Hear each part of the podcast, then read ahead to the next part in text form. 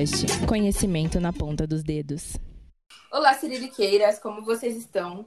No podcast de hoje vamos falar sobre construção de autoestima.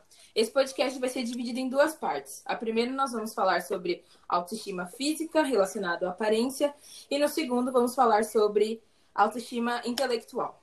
Eu sou a Kênia e eu tô aqui com as meninas do Siriricas. Oi, gente, eu sou a Amanda.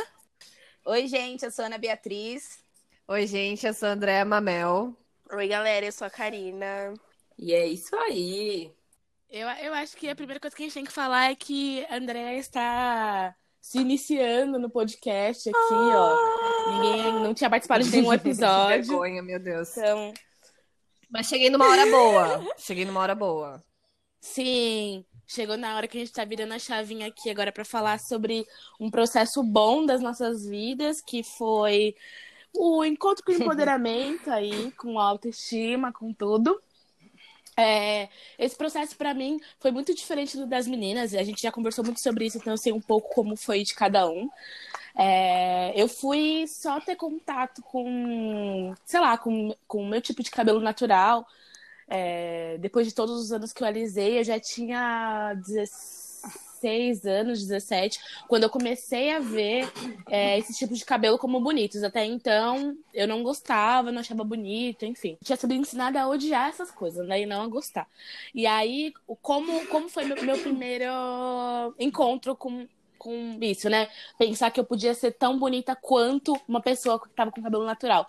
Eu tava num rolê que era de black, mas era de quebrada, chamava Black Bombom. Tinha ido lá. E aí ti- tinha uma. Duas minas assim, pretonas, com. Ah, elas deviam ter tipo quase uns 30 anos já. Com um cabelão assim, um blackão lindo. Falei, caralho, né, mano? Nossa, cabelo lindo e tal. E assim, cabelo lindo, mas pensei, o meu não é assim. E aí fiquei com aquilo na cabeça e pensando na possibilidade de uma transição. Mas acho que esse foi meu primeiro encontro assim, e aí depois as coisas foram acontecendo. Não sei como é que foi pra vocês. Então, pra mim, é, a minha construção de autoestima foi separado da minha aceitação com o meu cabelo, porque como eu venho de uma família toda negra e meus tios, minha família sempre valorizou muito a nossa beleza, assim. Meus tios me falavam que eu parecia Naomi Campbell. Então, eu sempre me achei bonita. Mesmo quando eu ia para a escola e eu via que as pessoas ditas bonitas não eram parecidas comigo, é, dentro de casa eu tinha essa rede de apoio, então eu já me sentia uma pessoa ok. Só que eu achei que tava tudo bem e que eu tava me sentindo linda, tal, com o meu cabelo alisado. Durante muito tempo, assim. Eu fui assumir o meu cabelo agora com 23 anos de idade. Aí eu vi realmente que eu não tava com a minha autoestima totalmente construída. E com 23 anos eu resolvi assumir o meu cabelo e vi que a minha autoestima não estava totalmente construída e que eu tive que trabalhar isso mais tardiamente, diferente das outras meninas, das meninas do Siriricas, por exemplo. Sim, eu vou falar um pouco então agora. É, para mim, é, foi um, tá sendo ainda um processo, né? Porque quando eu era mais nova, tinha o- a vantagem de ter uma mãe que, ela, que era cabeleireira, né? Então a minha mãe estava sempre alisando, ela tinha conhecimento de alguns produtos na época que usavam guanidina e entre outros para fazer alisamento.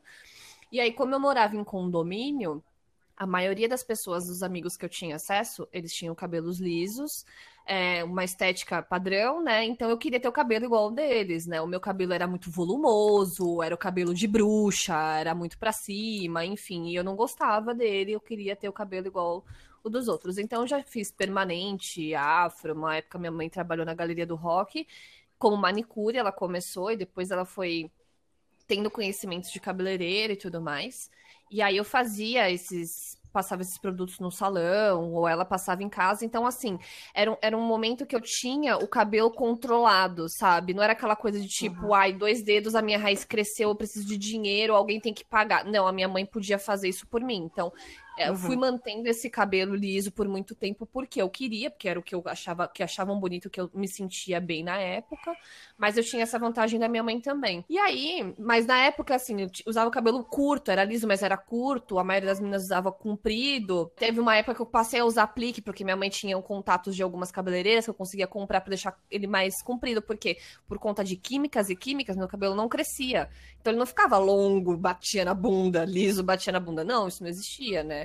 Então ele ficava quebrado, tinha aquele aspecto que não era natural. Tipo, não é o meu cabelo, meu cabelo não é assim. Né? Ele é alisado, ele passa por um uhum. processo de química. Então dá para ver nitidamente que o balanço dele é diferente, as pontas ficavam, né, ressecadas, entre outras coisas. Então são várias coisas que eu meio que é, fazia isso, mas não me sentia pertencendo, porque eu falava, meu, alguma coisa tá errada, não tá funcionando, não tá dando certo, não tá ficando do jeito que tem que ficar, né? Por muito tempo passei a usar aplique, então às vezes eu passei a, comecei a namorar na adolescência, morria de medo dos caras colocarem a mão no meu cabelo, queria sentir que ia ter um aplique, tinha ter alguma coisa no meio do meu cabelo, sabe? Uhum. Então, essa questão do cabelo para mim foi um processo. Eu comecei a ter o pensamento de deixar ele natural quando eu já tinha ganhado a minha filha, que eu comecei a me relacionar com o pai dela, engravidei e tudo mais, ganhei minha filha.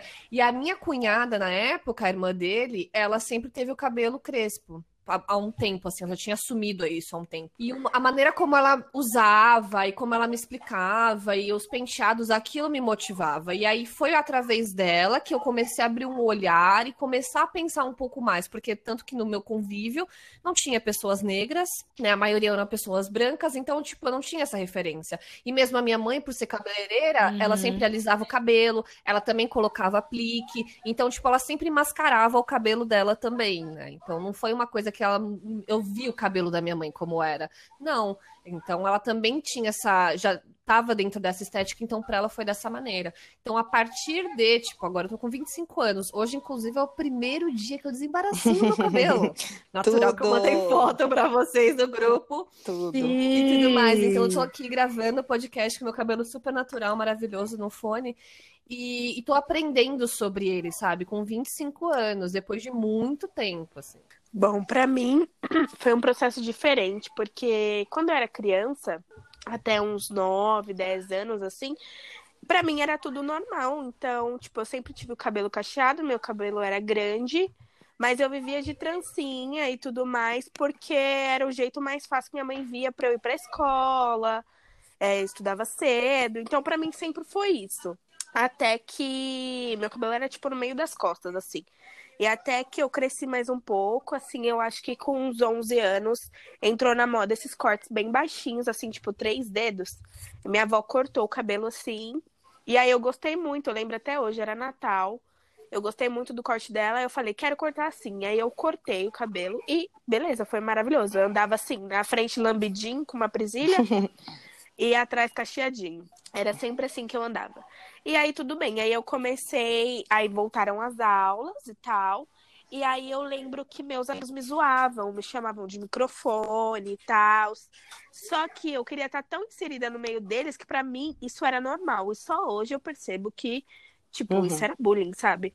E, e aí tudo bem. E aí quando meu cabelo passou a crescer, não tinha como prender, então sempre tinha que andar com ele armado. Isso começou a me incomodar e aí eu comecei a alisar o cabelo, mas eu nunca fiz química. Eu só usava escova e chapinha sempre, todos os dias, nunca sabia, saía com meu cabelo cacheado. E como o cabelo crespo é fino, né? Então meu cabelo ficava assim. É... Ele ficava liso.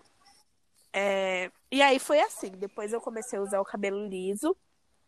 Fam... Minha família, por parte de mãe, todo mundo alisava o cabelo, menos minha mãe, mas o cabelo da minha mãe é um é um cacheado, assim, cacho bem grosso. Essa, assim, muito essas cor... É aberto, não sei essas curvaturas, assim, não lembro. E aí a família do meu pai também sempre usou cabelo natural. Meu pai falava muito para usar o cabelo natural, muito, muito, muito mesmo. Ele detestava que eu usava o cabelo liso. Mas na escola eu amava, tipo, andava sempre com um coquinho, uma franjinha. e para mim tava ótimo assim. e também eu só andava com gente mais clara, né? Gente branca, assim.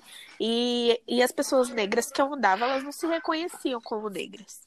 Até que um dia eu lavei o cabelo, não deu tempo de escovar, e eu fui pra escola com o cabelo cacheado. É, tinha umas pontas lisas, lógico. Mas aí uma amiga da época falou: por que, que você não usa seu cabelo assim, tão bonito? Ela relaxava o cabelo na época. Não, ela já tinha passado pela transição na época.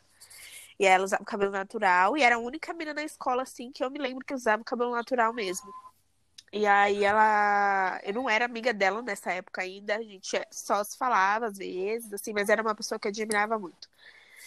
E aí ela pegou e falou isso pra mim, eu falei, ah, é verdade, né? Aí eu comecei a usar meu cabelo cacheado, mas minha transição foi diferente, porque eu já tinha um cabelo grande de novo nessa época, eu já tava com o cabelo maior, assim, tipo, no peito. E aí eu voltei a usar meu cabelo cacheado. E aí acho que foi nesse momento, assim, que eu, que eu comecei a me conhecer mais é, gostar mais de mim, porque nessa transição de que eu cortei o cabelo muito curto e aí comecei a sofrer na escola o que eu nem sabia que eu estava sofrendo, foi no momento que eu comecei a me achar feia, assim, tipo, ai não, vou alisar o cabelo porque eu acho que, que vai ficar melhor, as pessoas vão me aceitar e me sinto mais bonita e mais segura, assim. Aí depois, quando eu comecei a usar o cabelo cacheado, eu comecei a dar rolê pro centro. Tinha um rolê que chamava Encontro Swag que eu comecei aí. Então, eu comecei a ver pessoas negras da minha idade. E acho que minha construção de autoestima vem muito desse rolê, assim, das pessoas que eu convivi nessa época. E, na verdade, construção de autoestima é sim, é todos sim. os dias, né, gente? Então, ainda uhum. estamos num processo. Sim. Sim. Vocês falarem, dá pra perceber que a autoestima assim da mulher preta ela tem muito a ver com a Sim. questão do cabelo, né? Não... Sim. Talvez a gente nem precise fazer um, um, podcast sobre transição capilar, porque a gente vai falar bastante coisa aqui. É, a autoestima da mulher sim, negra tá sim. cabelo, na verdade, né? Isso que é foda. É, exatamente. Totalmente, define muita coisa. Eu, quando era nova, eu não gostava do meu cabelo, mas eu nunca alisei. É... Mas porque minha mãe não deixava eu alisar. Mas eu não cuidava dele, eu sempre vivia com ele molhado e preso, então ele era todo quebrado, enfim. Fui começar a gostar do meu cabelo anos depois. E só que o meu maior problema em relação à autoestima de aparência, assim, no físico, era o meu rosto, porque eu tinha muita uhum. acne, muita espinha, muita mancha, muita coisa. É, fora os traços do meu rosto, que quando eu era mais nova eu também já não gostava. Do, achava meu nariz muito grande, achava minha boca muito grande. É, falava isso pra minha mãe. Mesmo ninguém, é, ninguém nunca chegou para mim diretamente assim e me zoou, mas eu via as coisas na televisão, eu reparava nas minhas amigas que as que eram consideradas bonitas na sala de aula, nenhuma tinha um traço Sim. igual ao meu. Então eu automaticamente me achava feia por conta disso. E como eu já falei milhares de vezes, eu sempre usava o meu corpo é, como, como a minha beleza porque eu sabia que eu tinha um corpo bonito, já tinha as coxas grossas, já tinha cintura, então é, a minha autoestima era baseada no meu corpo. Se eu tivesse um corpo bonito, eu ia atrair as pessoas de alguma forma, elas iam me achar bonita, mesmo meu rosto sendo todo cagado, pelo menos eu tinha um uhum. corpo bonito. E o rolê que a Karina mencionou, o Encontro Swag, ele me ajudou bastante também. É até engraçado falar isso, porque para muitas pessoas era só um bando de, de criança que ia no Parque Birapuera fantasiado, ouvir música, sabe? Mas foi um bagulho muito além disso. Tipo, muitas pessoas falam isso também. Eu mantenho contato com muita gente que eu conheci naquela época. E me ajudou bastante, porque aquilo, na real, era um, era um resgate de cultura. Porque a gente estava rodeado de pessoas semelhantes, é, ouvindo músicas de pessoas uhum. negras, é, inspiradas em, em looks que pessoas negras usavam, mesmo sendo de fora, enfim. E eu via muitas meninas com cabelo black, cacheado, crespo. E eu pensava, meu, por que, que eu odeio tanto meu cabelo assim? Se essas meninas, elas são lindas, elas se acham lindas, eu também acho que eu consigo. E foi a partir dali que eu comecei a construir a minha autoestima baseada nisso, né? De cuidar do meu cabelo, de me aceitar. É, me, até nessa época eu também sofri muito ainda por conta do meu rosto, até com os caras que eu ficava, tipo, me chamavam de choquito, várias coisas, e às vezes eu até ficava sem, sem vontade de ir uhum. por conta disso. Mas conforme eu fui crescendo, foi passando a puberdade, meu rosto foi melhorando um pouco ainda não 100%, mas bem melhor comparado àquela época. E agora eu consigo me olhar no espelho a maioria dos dias e, e me achar uma pessoa. Gente, eu queria fazer só um adendo, um comentário, porque todos vocês mencionaram, a maioria, né? Acho que só a Ana que não comentou. Não lembro. É que vocês iam em encontros tipo swag, balada black e, e entre outras coisas. É, eu ia falar eu isso nunca- depois. Mano, eu nunca, nunca fui. Eu fui uma vez, uma vez na minha vida. Sei lá, acho que eu tinha uns 19 Não anos. Acredito. foi porque eu achei uma, sei lá, na Vila Madalena há muito tempo. Porque, meu, não tinha amigos, Gente. sério, gente, no convívio que, que pudessem me falar, ah, tem outro tal lugar e tal. Morando em Itaquera, Uhum. tipo, pra eu chegar no centro, quase uma hora. E aí, minha mãe às vezes nem me deixava sair, dependendo da idade que eu tinha e tal. Então, meu, eu não tinha esse, esse fácil acesso e pessoas ao meu redor que me levavam. E eu falava, meu, eu sempre Sim. quis ir nesse lugar. Tipo, por que que eu não conheci vocês antes pra conseguir ter ido nesses lugares, sabe? Pra ter visto essas pessoas também antes. E eu tava notando também que é muito importante a gente consumir é, é, é, tudo da cultura negra, assim, né? Frequentar esses ambientes que tem pessoas negras, fazer amizade com mulheres negras, porque, como a gente disse é, no nosso encontro, aliás, a construção da autoestima é uma, uma tarefa em conjunto. E quando você se reconhece, se vê numa outra pessoa que tem características em você que você odeia, mas que naquela pessoa você acha bonito, ou sei lá, eu acho que já vai criando uma, um, um tipo de empatia com você mesmo para que esse amor comece a ser é, crescido em você. Sim, eu concordo com você, Amanda. Porque, como eu tinha comentado, que eu nunca fui nesse, nessas baladas blacks, enfim, não tinha acesso nem amigos com contatos que podiam me influenciar nesse aspecto. Se eu tivesse descoberto isso antes, muito provavelmente a minha transição, as minhas ideias teriam vindo Teria muito acontecido antes, também. Sim. Sim, Sim, não tão tardia, entendeu? Eu acho que isso teria influenciado completamente. É, pra mim influenciou totalmente, assim, porque na escola eu era extremamente hosti- hostilizada pelo meu estilo ou pelos, pelos cabelos que eu é, fazia, porque eu já usava trança, é, não usava meu cabelo natural, demorou bastante, mas trança eu sempre usei, assim. E só que fora da escola eu frequentava esses ambientes. Eu ia pra balada black, encontro swag, onde as, onde as pessoas eram parecidas comigo e me achavam extremamente bonita. Sim. Então, aquele período que eu tava na escola não era de suma importância pra mim. O importante era eu fora no rolê tá sendo legal, sendo vista, beijando na boca, sabe? Coisa que não aconteceu no- durante todo o meu período escolar. Ah, sim, pra mim, na verdade, eu acho que eu nunca tive esse lance de não achar bonito em mim. Eu, eu sempre, eu acho que eu sempre me achei bonita, tipo, nunca tive, tipo, nunca não gostei do meu cabelo, mas é, porque eu tinha várias referências já em casa, assim, e meus pais sempre foram pra baladas blacks e tudo mais. Isso falando enquanto eu tinha, tipo, 11 e 13 anos, assim. E aí, quando meu cabelo começou a ficar mais cheio e eu tive que começar a usar armado, porque eu tinha cortado, eu acho que não foi porque eu me sentia feia, mas foi porque eu me sentia coagida Uhum. na escola. Entendeu? Não achava feio. Eu, ach... eu me não me sentia pertencente do meu grupo de Sim. amigos. Acho que foi mais por causa disso. E aí, depois, quando eu assumi meu cabelo mesmo, porque depois eu passei a usar chapinha, barará. Depois, quando eu comecei a usar meu cabelo natural, eu comecei a ir pra escola e várias pessoas começaram a falar comigo. Já era mais adolescente, já saía, ia pra balada black. Comecei a sair muito cedo, tipo, com 14 anos assim, eu já saía também. ia pra baladinha, ia pro encontro swag, e aí eu me via muito nas pessoas, as pessoas se viam muito em mim também. E na escola eu passei a ser uma referência também de cabelo natural, assim. E acho que a, a autoestima da mulher preta tá muito ligada ao cabelo, Sim. né, gente? Extremamente. É, acho que é a coisa mais Totalmente. importante pra gente. É, hoje eu tava assistindo o documentário da Madame C- é, C.J. Walker. E ela fala muito sobre isso, né? A, a escola ela foi um ponto muito importante para a construção de autoestima, é, tanto negativo quanto positivo. Eu lembro que quando eu fui pro ensino médio, meu primeiro ano de ensino médio, fui para uma escola nova. E pra mim era sempre um terror trocar de escola, eu chorava muito, mas quando eu fui pro ensino médio eu não chorei, né? Porque eu já tinha 15 anos, porra. Tinha como a negrona chegar chorando na escola.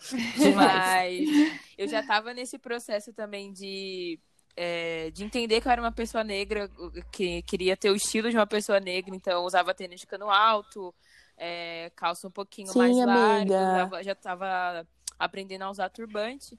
E eu lembro Nossa. que na época tava passando aquela série na Globo, minissérie Subúrbia, uma coisa assim. Uhum. E no Sim. meu primeiro dia da escola, eu tava desci do ônibus, fui atravessar para entrar na escola, não conhecia absolutamente ninguém. Eu, gente, eu lembro como se fosse ontem, eu ouvi uma voz assim do nada. E ia lá, olha a subúrbia. Mano, se eu fosse branca, eu tinha ficado vermelha. Juro por Deus. Porque mesmo eu querendo é, mostrar que eu tava à vontade com o meu estilo, que eu queria, né, é, ser daquele jeito, eu ainda não queria, não tava pronta para ser comparado, ser estereótipo, Sim. Com outras pessoas, com outras coisas.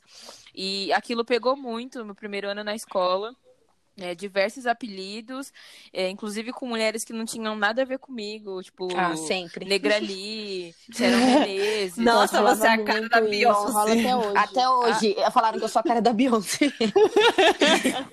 Gente, rola muito isso. Aqui perto de casa tem um cara que eu sempre que eu passo, ele fala, e aí, Larrinho?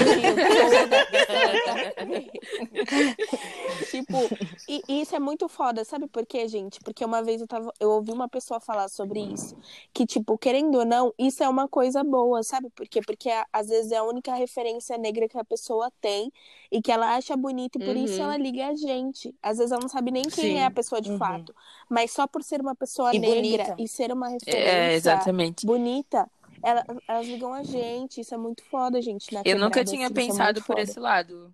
Faz eu também não. Mesmo. Sim, amiga. Eu também não. Eu ouvi alguém falando, eu não lembro quem foi, mas eu ouvi alguém falando e isso é muito real.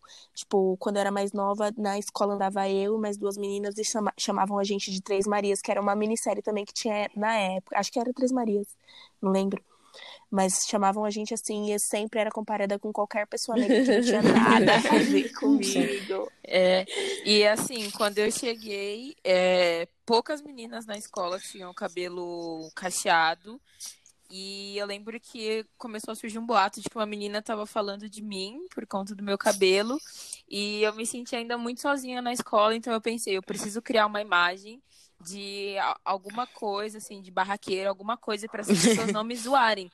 Então, eu, assim, num dia do nada, cheguei na menina no meio do intervalo e fui cobrar a menina. Eu, eu aí, tudo. Imagina, Meu, eu, gente, eu teria 55. sentado e chorado. Eu nunca teria é. pensado em criar uma imagem pra passar. É, Sério, muito inteligente. Gente. Muito Amiga, nessa idade, eu nunca teria pensado nisso, meu.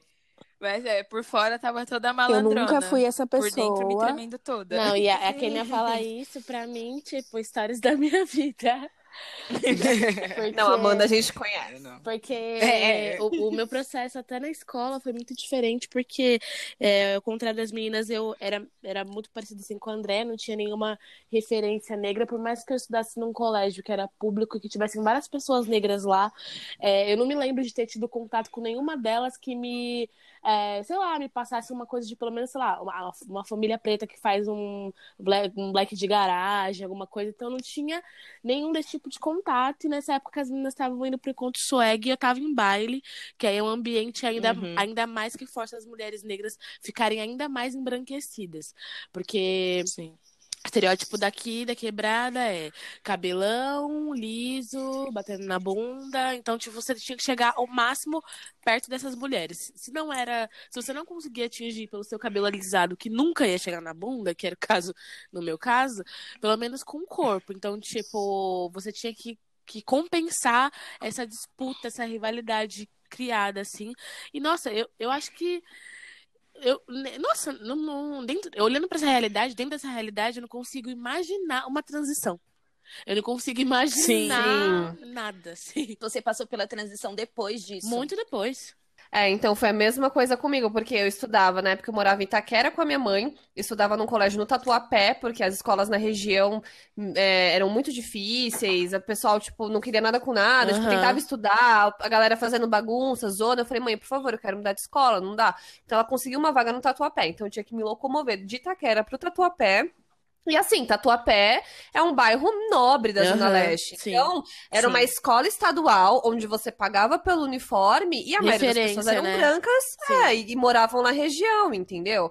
Algumas outras eu conhecia vinham de Tiradentes, se locomoviam até a escola e estudavam lá, mas tipo, eram pouquíssimas pessoas negras. E a maioria eram mulheres brancas, loiras, ca- os olhos azuis, ou cabelos tipo liso, como você falou, batendo nas costas. Então, quando eu entrei na escola, eu tinha o cabelo li- alisado, mas era curto, porque eu gostava, eu curtia. Mas aí eu fui andando e vendo, eu falei, meu, mas a maioria aqui tem o cabelo mais comprido. Parece que é uma estética mais bonita, que o pessoal curte. E aí foi aí que eu passei a usar o aplique alisado. Nem cogitava a transição. Tinha uma, que eu lembro até hoje, uma menina que ela assumiu o cabelo crespo. E, tipo, hoje em dia, ela ainda continua usando, mas eu lembro que eu falava, olhava pra ela e falava, meu, ela é muito corajosa, porque eu não teria coragem de entrar nessa escola com o meu cabelo natural.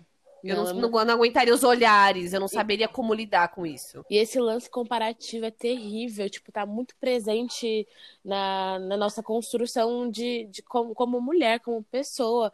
Às vezes você se priva de passar pela transição não porque você não quer ou porque você não tem coragem, mas que olha os, olha os espaços que a gente está inserida, né? Espaços que não motivam a gente em nada. Exatamente. Eu, na a minha escola também, era uma escola pública, porém referência. Tanto que eu tive que esperar uma fila ainda para poder fazer a matrícula. Minha mãe ligava lá desde Hum, outubro. eu consegui também. fazer a matrícula em janeiro, fevereiro. E depois, com um passar dos, dos anos, né? Tipo, do segundo pro terceiro ano, eu percebi que as meninas começaram a se sentir mais à vontade. Várias meninas fazendo transição. Sim. Inclusive, essa menina que falou de mim, que eu, né, fui cobrar ela, assim, no final do último ano, ela tava com o cabelo dela, assim, um blequinho, bem baixinho. Ai. E eu achei incrível. Tudo. E no primeiro ano eu lembro que tinha uma menina, que eu acho, se não me engano, ela tava no segundo ou no terceiro ano, que ela já tinha o cabelo todo cacheado, que é a Maju, que inclusive hoje ela é blogueira. Beijo, Maju, se escutar a gente. e ela foi a minha inspiração por muito tempo, é, tanto na escola, depois fora da escola. E outra coisa também que eu reparei quando, quando eu comecei a acompanhá-la nas redes é que a gente também fica é, meio perdida nessa questão de acompanhar alguém que, que tenha os mesmos traços, tipo, e mesma textura de cabelo, essas coisas.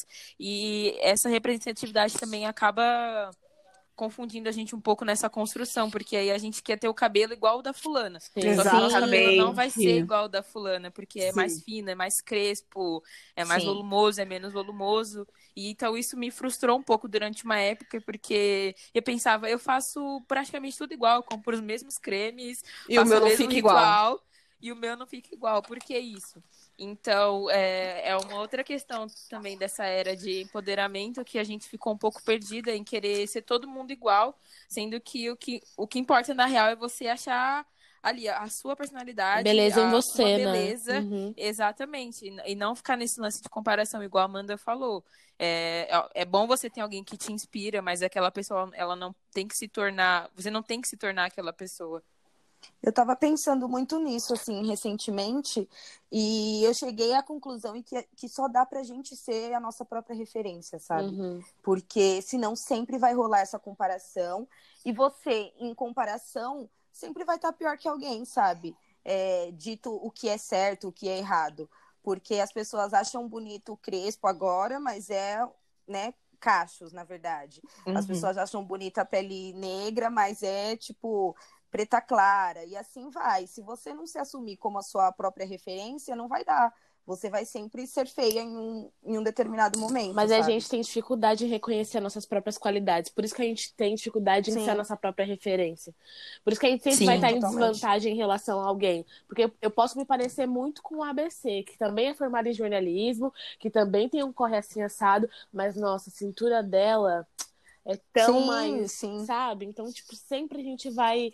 A gente tem que é um exercício eterno de auto-amor, assim, de identificação, de reconhecer nossas qualidades, reconhecer nossas qualidades que às vezes, assim, isso não acontece muito comigo, eu acho que eu sou até muito firme nisso, mas tem gente que tem medo de reconhecer as qualidades e parecer que tá sendo snob.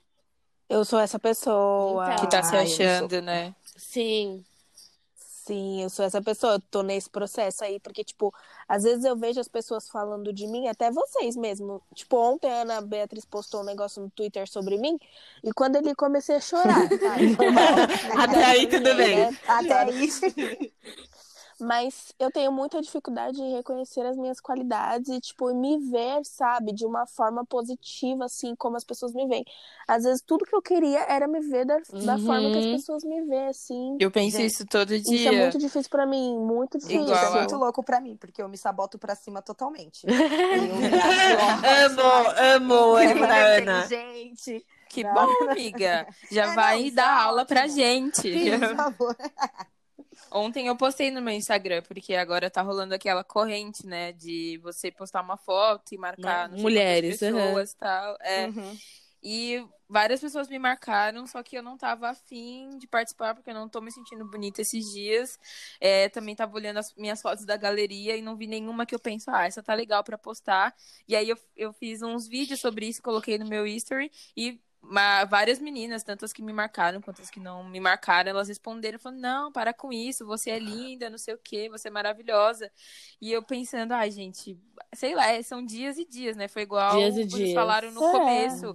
A autoestima é uma construção Gente. diária, então você vai se olhar no espelho um dia, vai se achar maravilhosa, a pele mais linda do mundo, o corpo mais lindo do mundo, mas vai ter aquele dia que você não vai suportar se olhar no espelho, e isso é normal. A gente só não pode é, deixar esses dias ruins tomarem conta. Virar todo dia, né? Sim, isso também vai muito do, do tipo, isso é uma, um bagulho nosso, sabe, mano? Às vezes as pessoas falam muito, tipo, que a gente é bonita e tal, mas isso vai muito do que a gente. É. sente, assim. Às vezes a gente não tá bem. Hoje eu tava vendo um vídeo no Twitter, muito triste, chorei horrores também, que o garoto tava com 100 reais na mão e, a- e tava escrito princesa na mão Uhum. dele, e a namorada dele tava na frente, e ele falava, se você adivinhar o que tá escrito aqui sobre você, você Ah, vai ganhar vi. 100 reais. E ela só falava Tipo, eu sou coisas ruins, ela só falava coisas ruins, feia, insuportável. E aí, no final, ele falava: Você errou todas, mas vou te dar do mesmo jeito. E olha aqui que tá escrito. Aí tava escrito princesa. E aí ele começava a falar várias coisas bonitas pra ela. E isso é muito foda, porque acontece muito com a gente isso. E eu tava falando com uma pessoa, inclusive, sobre isso, que, tipo, às vezes, tudo que ele falou ali, às vezes não adianta Sim. de nada, sabe? Vai passar Mas é batido, importante ter porque é falar. o jeito que ela se sente. Sim, com certeza. Mas nem sempre, tipo, falar ajuda, sabe? A gente precisa encontrar outras maneiras também. Tipo, a gente fica buscando infinitas referências que não É. são parecidas com a gente o tempo inteiro. E isso faz muito Gente, mal, muito mal. pra vocês.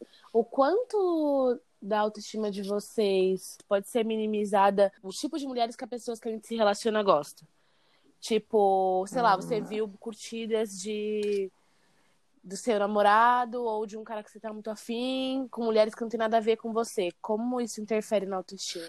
Eu acho que vai muito do momento que a gente tá. Por exemplo, tipo, quando eu tive meu primeiro namorado, ele, ele gostava muito de mina do cabelão preto. E quando eu via que ele curtia esse tipo de mina, eu ficava chateada. Quando eu tive meu segundo namorado, e aí é, passei por mudança de corpo e não me sentia bem comigo, eu estava na merda. E eu via que ele curtia muitas fotos, tipo, de meninas com corpão, é, cintura fina, isso me deixava muito mal, mas isso vai muito do momento. Por exemplo, quando eu me sinto bem, tipo, eu tô bem comigo, isso pra mim não Uhum. quer dizer nada. Pra mim é só uma mina em X que ele curtiu porque achou bonita e, e tudo bem, porque eu Uhum. também sou linda. Mas depende de como você está naquele momento. Esse é um, um questionamento que eu já fiz pra mim umas vezes e ainda não sei a resposta, porque eu fico pensando, eu- eu- aliás, eu não sei o que é pior, tipo, quando o histórico é de pessoas completamente diferente Uhum. ou quando é um histórico padrão. Sim, tipo, então eu não sei se eu me sinto É, mais tem isso atingida também. por eu ser igual a todas as outras ou por eu ser a única diferente, sabe assim? Uhum. Sim. Não, pra mim, assim, gente, eu já fiquei uma semana de mal do meu ex porque ele chamou a Rihanna de gostosa. Pra mim, isso, juro.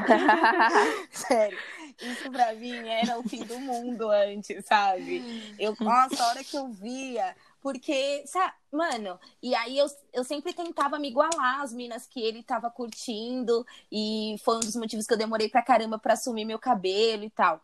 Isso nessa. Mas a minha autoestima nessa época também estava bem destruída. Agora, eu acho que vai ser algo totalmente indiferente para mim. Primeiro que eu não vou ver, porque eu não stalkeio, nada disso. Uhum. E se eu ver, não vai ser algo que vai abalar a minha autoestima, porque eu já cheguei num... Eu construí ela num ponto que não vai ser outra pessoa a destruir, sabe? Uhum. Tá na eu, minha mão. Porque eu acho que entra essa questão da construção da autoestima. Quando você atinge um certo nível que você fala assim, meu, eu sou única, tipo, tudo bem, você quer outro tipo de pessoa, ok, mas não vai ter ninguém igual a mim, entendeu? Pode ter Sim. várias parecidas, mas igual a mim, não tem entendeu? Então você atinge um certo tipo de um nível de maturidade em que você entende, tipo, que existe um desejo, né? A partir do momento que seu, seu, seu namorado chama a Rihanna de gostosa, tipo assim, se ela vir me dar mole, eu vou pegar a Rihanna, entendeu? Sim. Mas sim. você sabia, tipo, eu sou, eu sou eu, entendeu? Então você atinge um, um, nível de maturidade que você consegue dividir isso e entender. Sim, tipo, você curte esse tipo de pessoa, tudo bem, mas eu sou assim. Eu sou mais a Aninha. Gente, é muito foda quando chega esse momento, assim, porque eu, eu vivo muito esse momento. Tipo, tem dia. Tudo é uma construção. Tem dias que eu tô me sentindo muito maravilhosa, e tem dias que eu tô muito na merda. Mas é muito foda, porque às vezes eu fico pensando, tá bom, vai lá, trouxa, porque com esse sorriso aqui, amado, com essa pele macia, Exatamente. não tem. A pele macia eu amo. Exatamente. Que vai te dar atenção, fazer então, massagem. É foda, ah, mas... eu duvido. É, tipo, e tudo tudo que engloba uhum. a gente, sabe? Tipo, hoje a gente tá aqui falando sobre aparência, sobre autoestima, né, externa, sim. Mas isso também vai muito do nosso intelecto. Sim. É, a gente é. chegou num. A gente, quando tá construída e chega nesse ponto, não é só a beleza. Você tá na merda um dia fisicamente, mas você sabe o quanto você ainda é inteligente. Tudo que você, você é construiu é para chegar até lá, é... né? E não vai ser destruído por um dia que você não tá bem, tá ligado? Exatamente. Sim, e aí, olha uma coisa que eu acho muito foda e que eu penso muito é que nenhum dia eu imaginei que eu fosse olhar qualquer mina branca padrão assim e eu fosse me sentir Nossa, sim. sem, sem nem sim. sem nem tipo pensar duas Meu. vezes tipo às vezes eu vejo um vídeo de umas minas que irritam no no Twitter, assim, o pessoal falando, nossa, que maravilhosa. Eu só penso assim, gente, é só mais uma Exatamente. Eu sou sem sal, sem açúcar, uma Sim, cara de é doente. Isso é muito foda. Tem nenhum blush pra dar vida na cor. Exato. Nossa, mano, verdade. e sabe, a, a, que ponto, tipo, eu penso muito nisso, muito nisso, porque em nenhum momento eu achei que, tipo, eu sempre me achei bonita, mas não nesse uhum. nível de, tipo, ver qualquer mina branca, loira, do olho verde. Isso e é pensar, indiferente, tipo, não, né? eu sou muito mais bonita uhum. que ela. Sim, é, pra mim é indiferente, sabe? Às vezes as pessoas endeusam tanto umas pessoas assim, e eu fico, tá, mas o que que essa pessoa tem? Porque eu não enxergo. É, não, eu também não.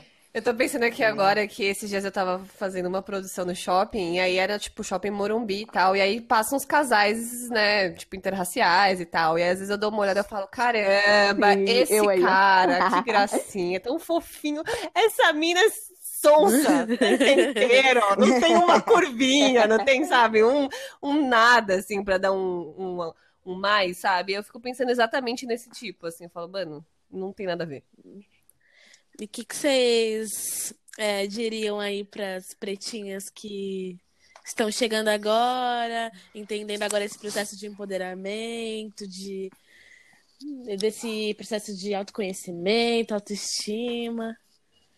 Eu acho que é importante delas entenderem as particularidades delas, é, os detalhes de, de tudo tudo que, que gosta e que não gosta no rosto, no corpo, entender que aquilo é único e e um, em um tempo elas vão aprender a aceitar, a lidar com aquilo.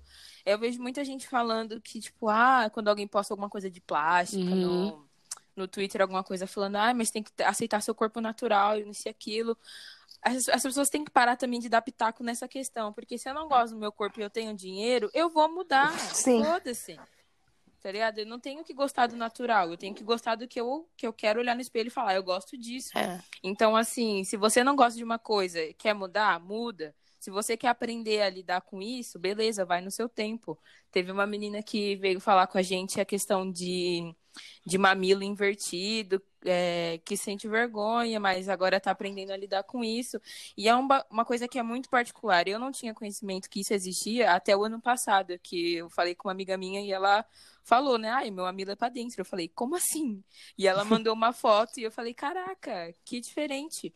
E, tipo, vai de cada pessoa achar isso bonito ou achar isso feio. Então é muito, é muita questão do tempo também, como você trabalha isso na sua cabeça. É, eu lembro que no dia do nosso encontro tinha uma uma menina lá que ela levou a filha dela e ela tava contando. Sim, as meninas que fazem o baile na... da Joana. Salve o baile da Joana. Perfeito. Aí. e aí ela tava contando que ela tava andando com a filhinha dela na rua outro dia e passou uma menina com cabelão assim cacheado, uma pretinha e tal. E ela falou assim: Nossa, mamãe, quando eu crescer, eu acho que eu vou ser bonita assim. E aquilo me emocionou super, porque agora a gente está sendo referência para essas crianças. A sim, nossa construção sim, de autoestima está ajudando para que elas não passem pelo que a gente passou. Então, acho que é, a gente tem que ter esse cuidado também de passar essas coisas com sinceridade, porque não foi fácil se aceitar, não é fácil se aceitar, mas também não é impossível. Eu estava pensando numa coisa que, que eu falei que eu sempre me achei bonita mas eu tava pensando em outras questões que nós mulheres pretas temos e, eu, e que eu tive muito, que é até pouco tempo atrás eu não usava shorts, eu não usava saia por causa da, das minhas manchas nas pernas, que eu tenho muitas uhum. manchas. Agora não tanto, mas já tive muito mais.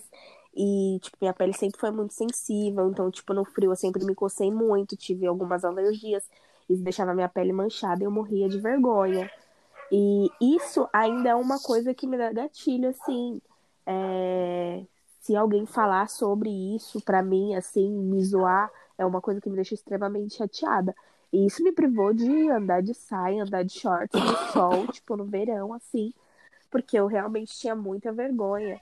Então, também tem esse lance, além de, tipo, aceitar o nosso corpo, aceitar nosso rosto, nosso cabelo, tem tudo que as pessoas falam. Eu acho que se eu tivesse algo, se eu fosse dizer algo para alguém que tá nesse processo, eu ia falar sobre isso.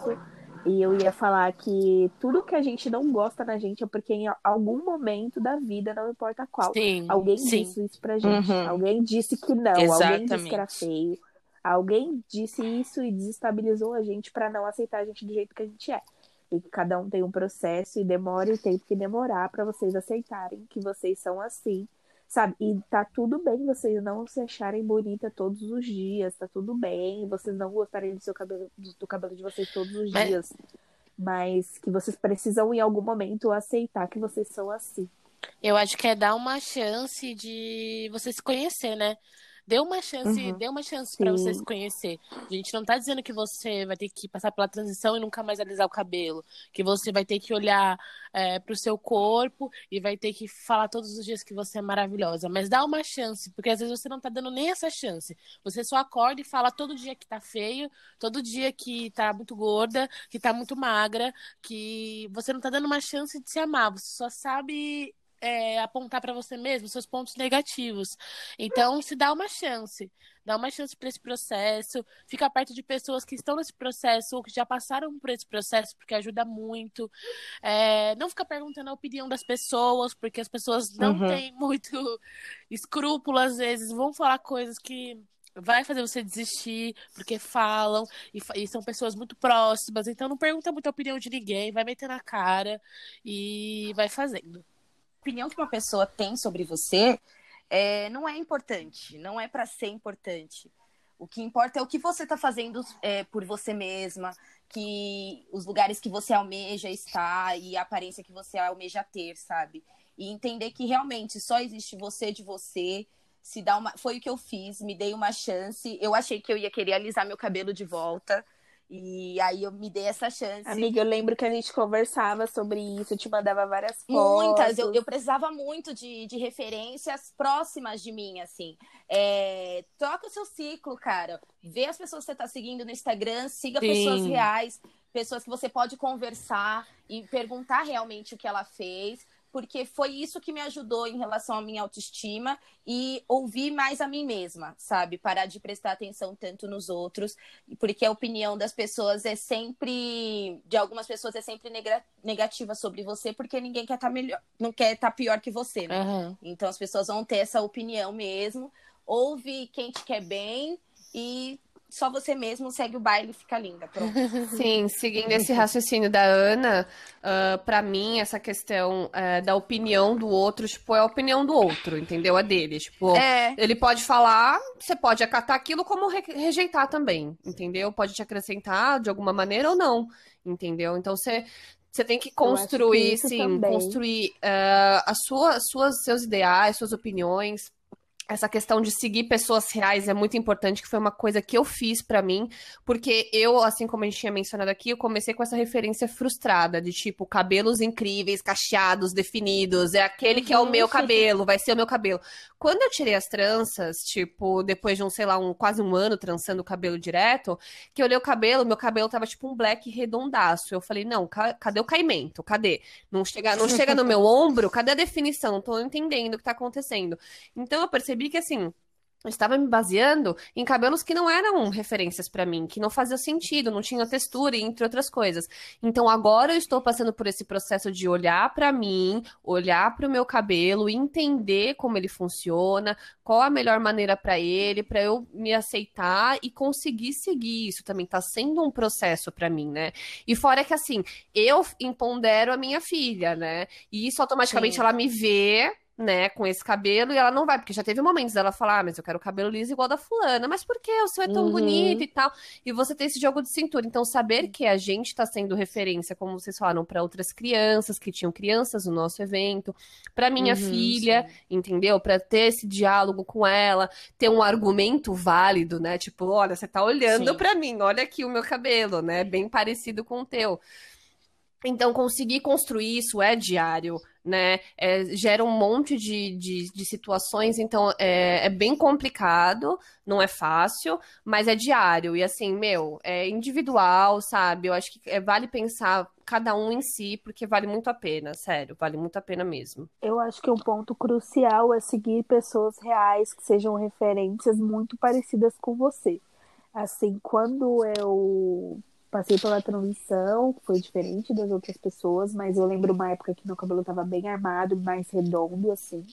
A minha avó limpava uma igreja que fica em Santo Amaro, é uma igreja que só vai um pessoal mais rico.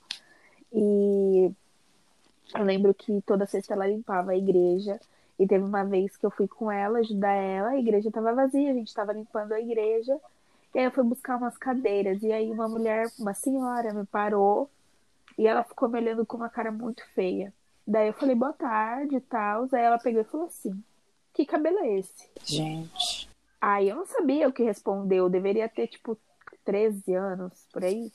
Ela falou: Eu não posso dizer que eu gostei desse cabelo. É só não falar, ninguém Caralho, eu não acho. Eu não acho bonito.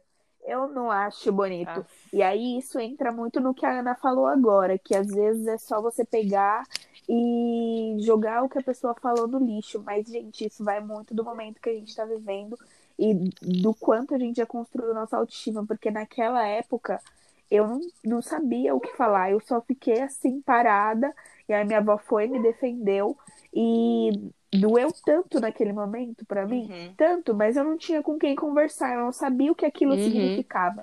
Eu só sabia que tinha doído muito e que eu estava muito triste por aquilo ter acontecido comigo, mas eu não sabia o que era, eu não sabia explicar, eu não sabia como reagir, eu não sabia o que falar para essa É uma mulher. criança, né, Hoje, Sim. se alguém falasse assim, ah, eu não posso dizer que gostei, eu só falo assim, mas isso não me importa, porque o cabelo é meu, quem tem que gostar sou eu.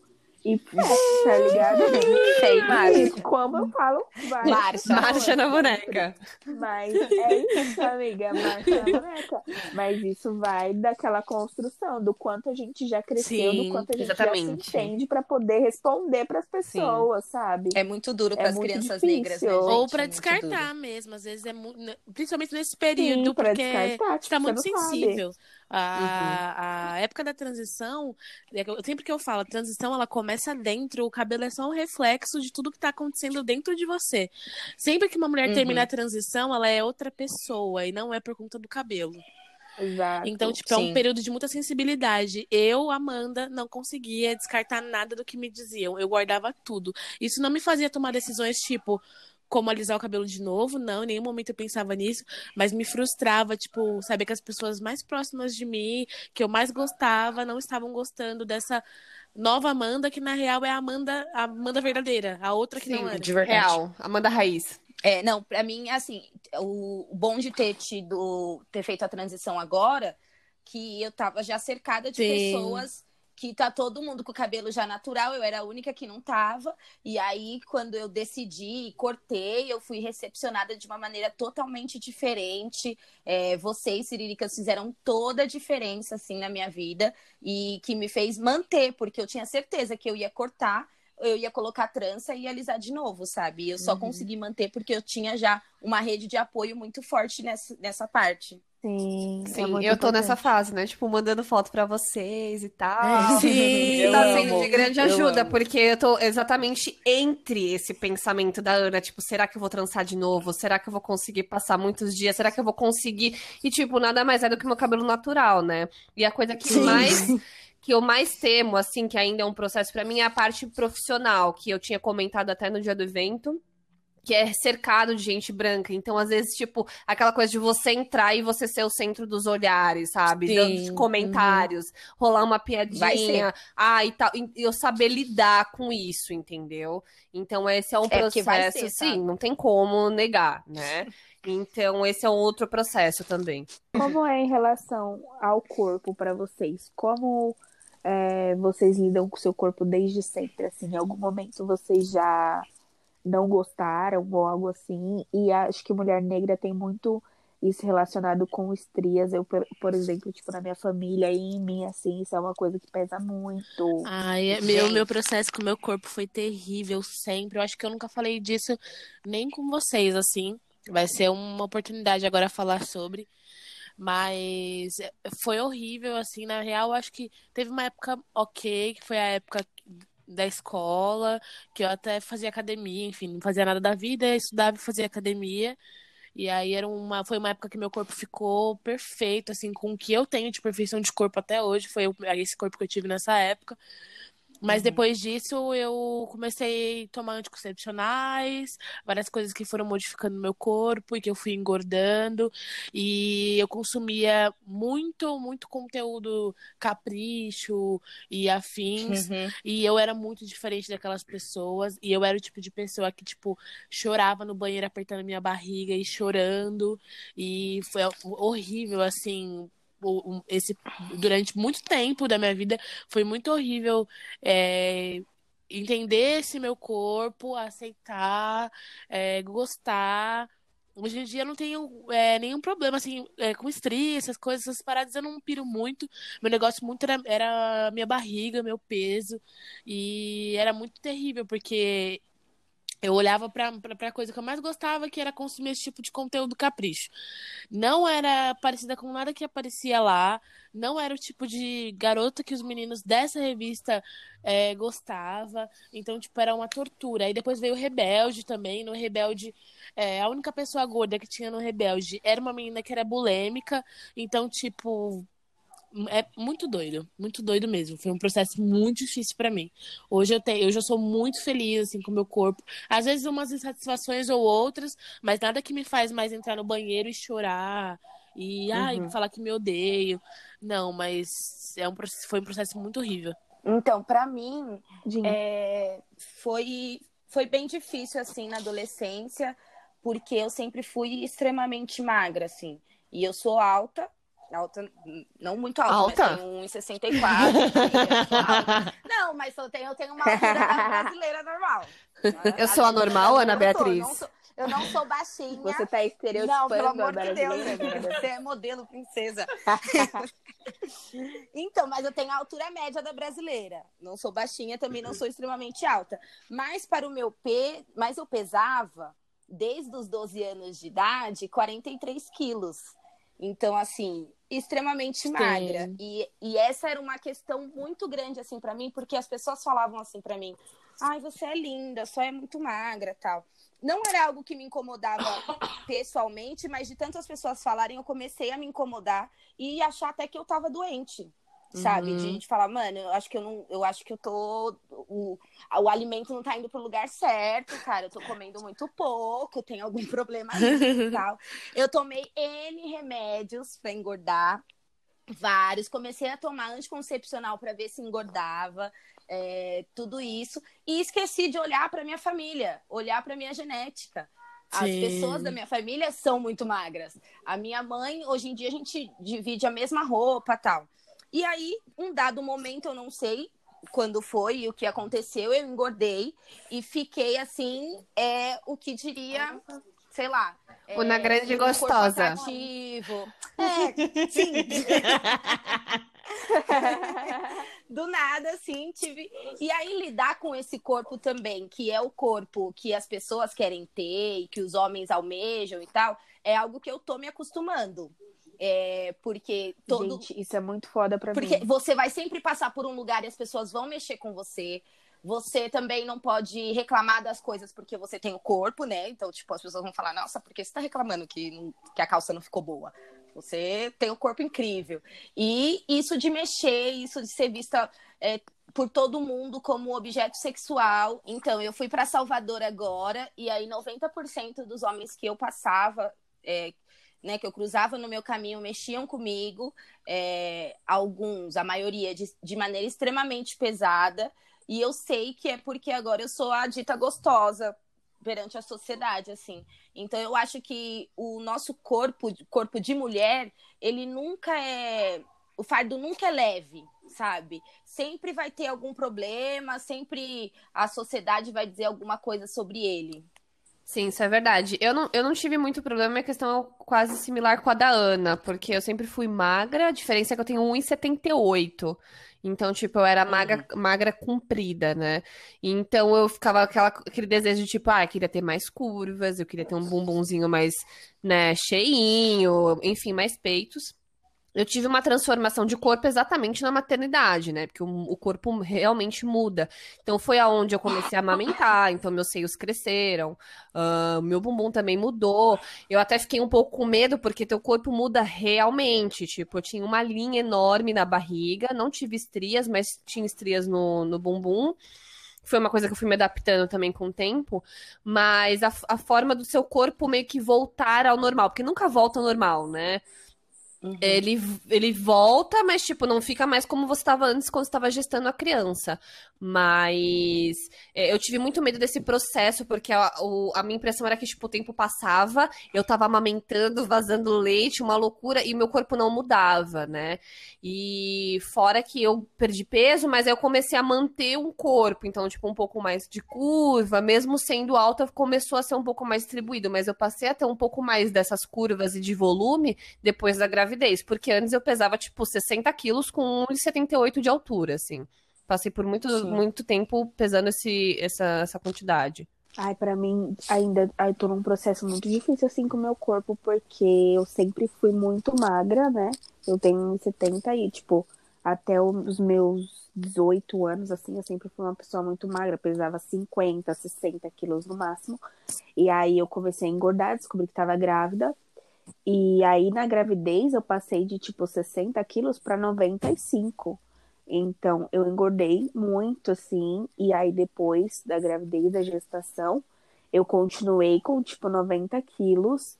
E aí foi muito difícil. Tipo, a, a, tipo, eu chorava assim, chorava horrores. Tipo, tinha dias que eu ia sair e que eu chorava porque eu não Sim. tinha roupa, minhas roupas não me serviam, as roupas que eu tinha no momento eu não gostava.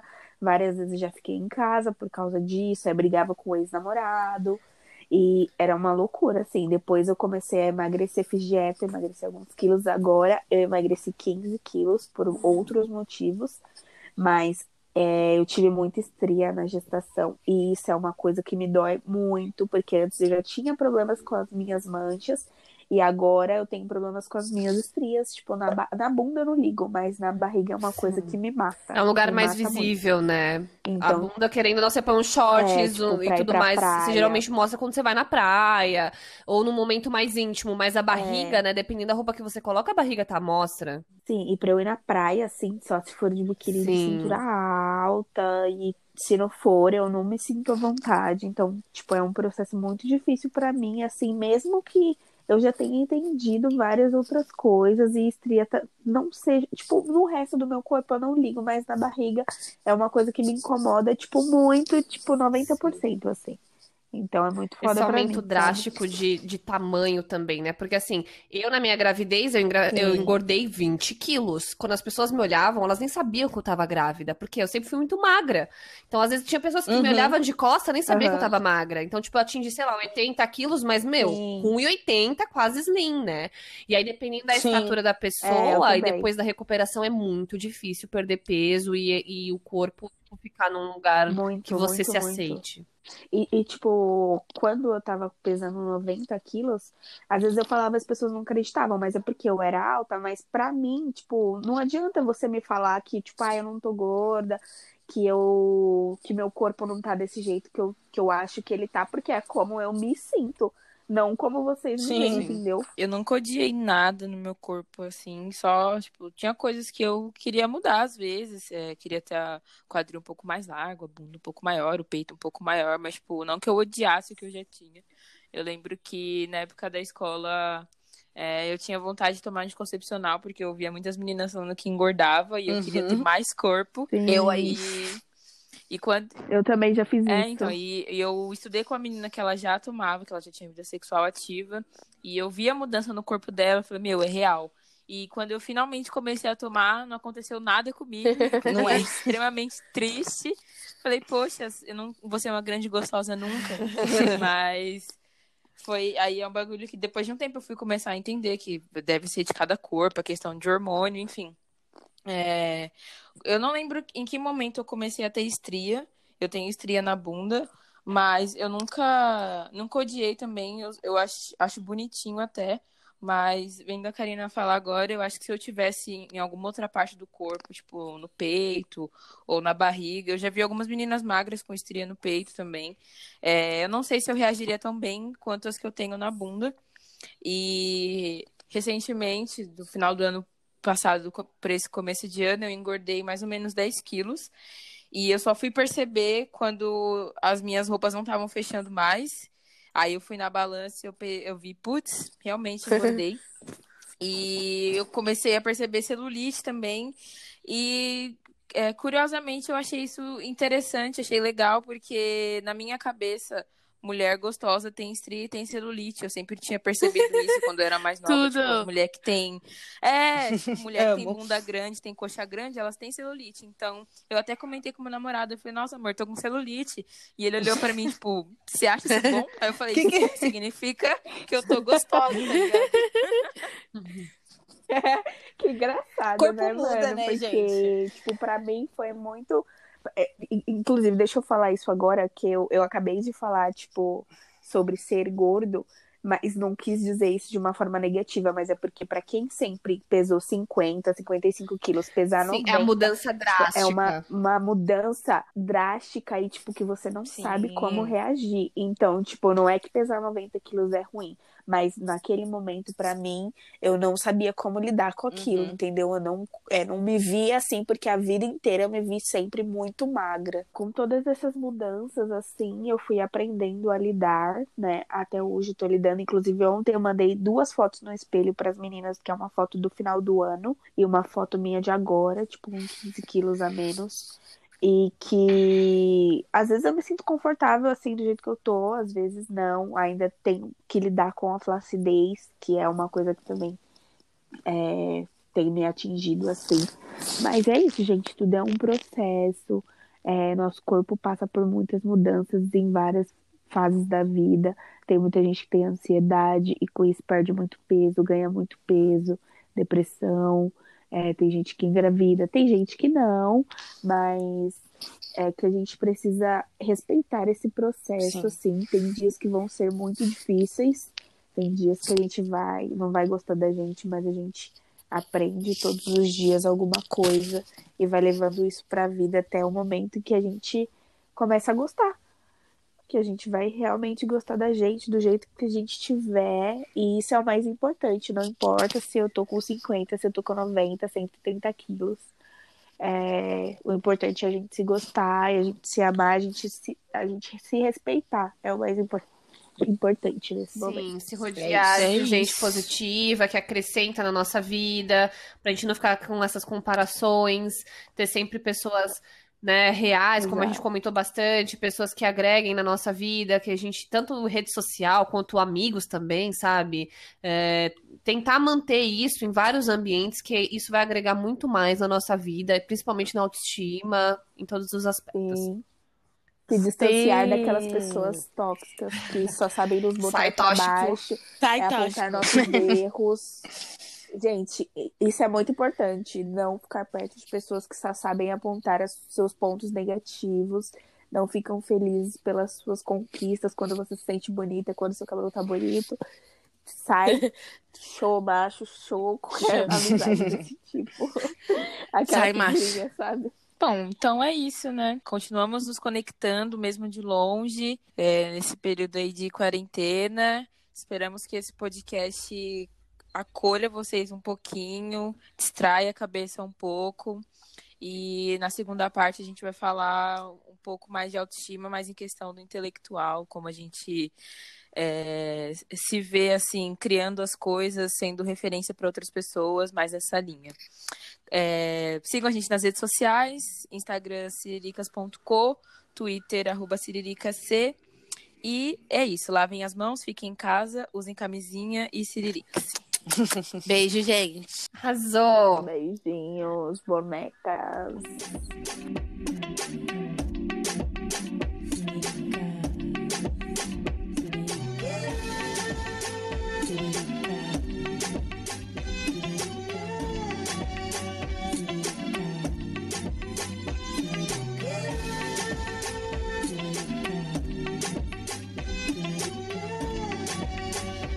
Siriricas Podcast. Conhecimento na ponta dos dedos.